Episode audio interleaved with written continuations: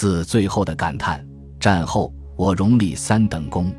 七十九年的十月，我作为战斗骨干被送到了大连陆军学院学习，而死去的那些战友的家属也领到了三百元人民币的抚恤金。他们的遗体被埋在了祖国的边陲，永远的为人民站岗放哨。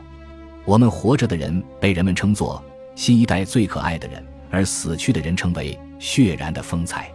这就是祖国给我们的最高荣耀。想想死去的战友，活着的我感到无比的幸福。这种幸福是常人体味不出的。我相信，在这个世界上，我是最幸福的。